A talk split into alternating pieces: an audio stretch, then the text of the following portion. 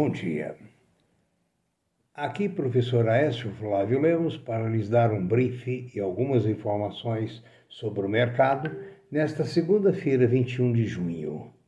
A todos desejo uma boa semana e inscrevam-se, por favor, no nosso canal, de vez que é muito importante a sua participação.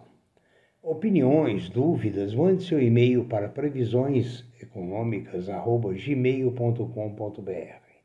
No nosso site www.previsioneseconômicas.com.br você encontra oportunidades de emprego, informações, os nossos podcasts e os nossos vídeos. Vamos a um sumário do que aconteceu ontem, nos pregões que encerraram agora há pouco. Hoje já é terça-feira na Ásia, né? e a Ásia fechou em baixa com Xangai com levíssima alta, mas Tóquio com uma baixa muito expressiva. A Europa opera em baixa no momento. Nos Estados Unidos indica a probabilidade de poucas variações à vista da instabilidade da taxa de juros, as incertas sobre a taxa de juros. No Brasil, a previsão é passada ao exercício das opções na última sexta-feira, a previsão é que o mercado venha a melhorar, a, venha a apresentar altas e etc. Então, o mercado começa, deve começar a recuperar no Brasil hoje. O petróleo está operando a 73,60, o Brent em Nova York, é, e há um, digamos, um estímulo muito grande para a indústria petrolífera porque os preços tendem a subir. O dólar no Brasil está operando mais ou menos na casa 506, 507, o euro 601, 602. O ouro está 1723, queda expressiva em relação à semana anterior, e a prata 25,80. Veja bem, as taxas de juros nos Estados Unidos mantêm o mercado em suspense e alerta. A vacinação não ganha velocidade no Brasil, o que entrava o nosso desenvolvimento. E uma pesquisa em jornais hoje indica que a juventude quer deixar o Brasil. Vamos às informações sobre as empresas na nossa segunda parte. Continuando o nosso papo dessa segunda-feira, vamos dar um giro pelas empresas.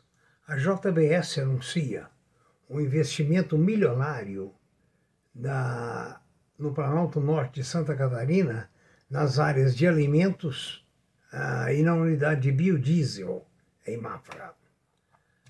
Conforme é conhecimento de todos, as elétricas dispararam. A PetroRio, em contradição, caiu, assim como a Embraer. As elétricas podemos esperar agora uma série de alterações para cima, oscilações bruscas, porque elas constam, contam, além dessa provável privatização da Eletrobras, que virão muitas consequências ainda ah, em cima dessa privatização, privatização, aliás, desculpe-me, nós devemos lembrar que o problema da seca é outra influência muito difícil na vida das hidroelétricas. A outra notícia internacional é que Maduro está estendendo a mão para Biden, dizendo que chegou a hora de um acordo. Bom, é, em política, quando existe um acordo, existe alguma coisa por detrás. Eu aprendi nos meus 14 anos em Brasília que uma notícia tem diversas faces. Uma face para o público, uma face para o consumo interno. Então, vamos ver. O Tribunal Ambiental da cidade boliviana de Sucre isentou a Petrobras de uma multa. Isso é bom para a petroleira. A Dow Jones, nos Estados Unidos, eh, teve a pior semana desde outubro, com o temor da retirada dos estímulos dos Estados Unidos, que se traduz em compra de títulos públicos. SP 500 e Nasdaq também fecharam no vermelho. A Copasa, Companhia de Saneamento de Minas Gerais, anuncia dividendos. A Azul se prepara com projeções para a retomada do turismo. Ah, inclusive está lançando um serviço em 35 aeronaves de Wi-Fi. O Ibovespa teve nova perda, perda semanal após o Fed antecipar o provável início da alta dos juros. A Uzi Minas teve o rating elevado, tendo em vista que ah, o perfil dela permitiu a diminuição da dívida. A El Salvador tornou o Bitcoin moeda oficial. Isso não passa de um golpe é, publicitário para tentar atrair capitais e transformar El Salvador em mais uma mesa de jogo. A China continua se opondo veementemente às criptomoedas. As ações da Vivara são recomendadas tendo em vista a reabertura do mercado.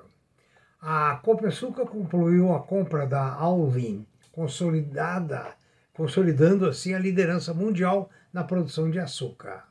Macron, o presidente francês que ama o Brasil, diz que os países da unidade europeia precisam coordenar as políticas de abertura.